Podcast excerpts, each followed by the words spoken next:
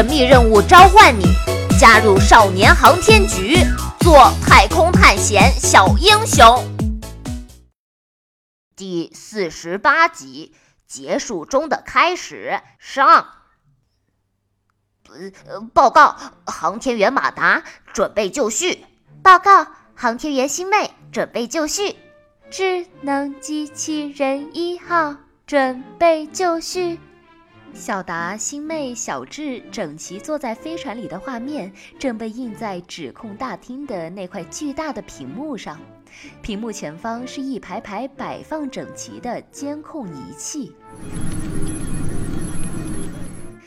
一个个神情严肃的工作人员坐在这个屏幕跟前，时而盯着大屏幕，时而盯着小仪器，双手在面前的键盘上有规律的敲击操作。王老师坐在前排的一个显眼的位置上，挂着耳麦，对着话筒，他的声音将通过错综复杂的排线传入到小达、星妹所在的飞船舱里。在这个时候听到，格外的亲切，格外的激励。好的，下面我们进行倒计时，祝任务顺利。十秒准备，九、八、七、六、五、四、三、二、一，点火。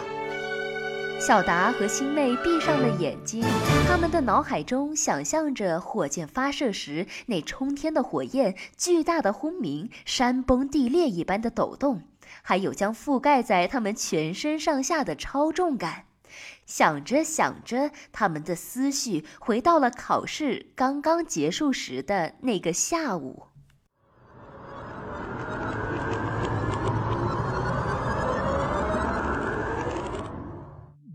好了，考试时间到，停手。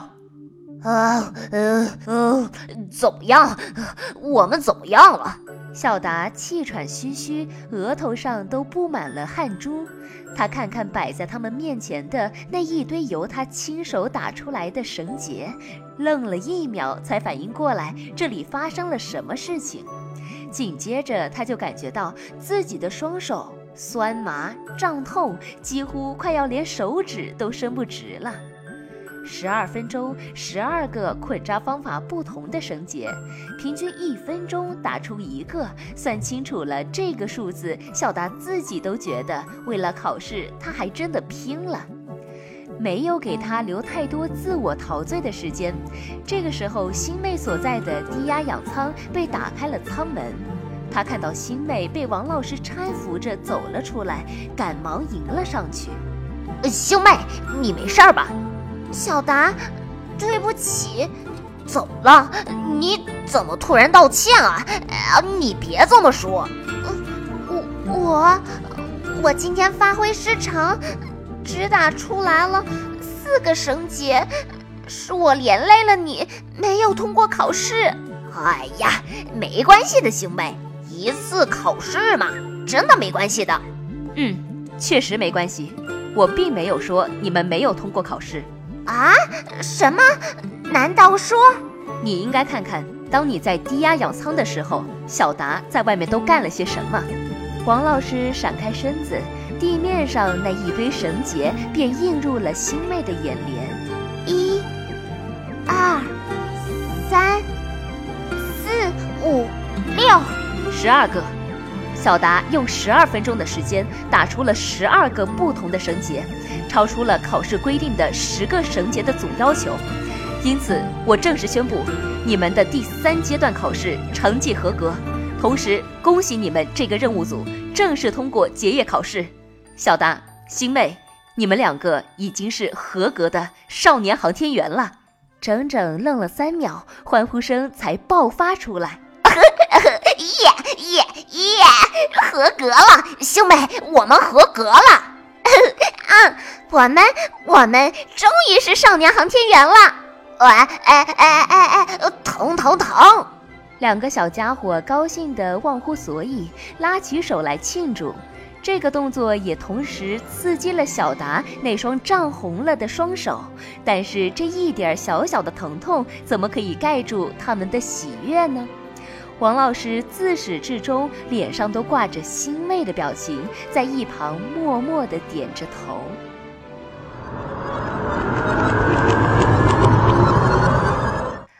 王老师点点头，紧接着对话筒说道：“好了，小达、星妹、小智，你们的发射演练已经完成了，请你们退出模拟舱，为下面的返回着陆联合演练做准备。”明白。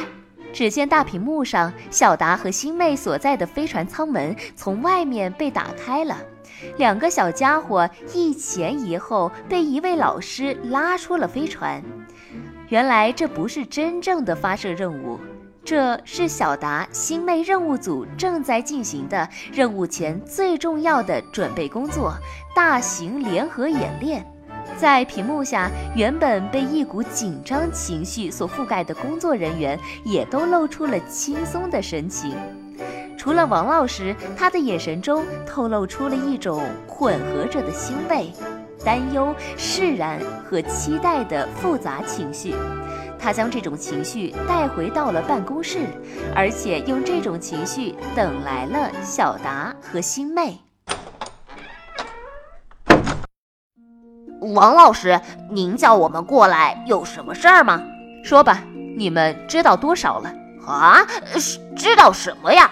关于这次任务，关于六零幺和少年航天局的秘密。呃。小智给我们讲故事的事情，原来王老师您一直都知道呀！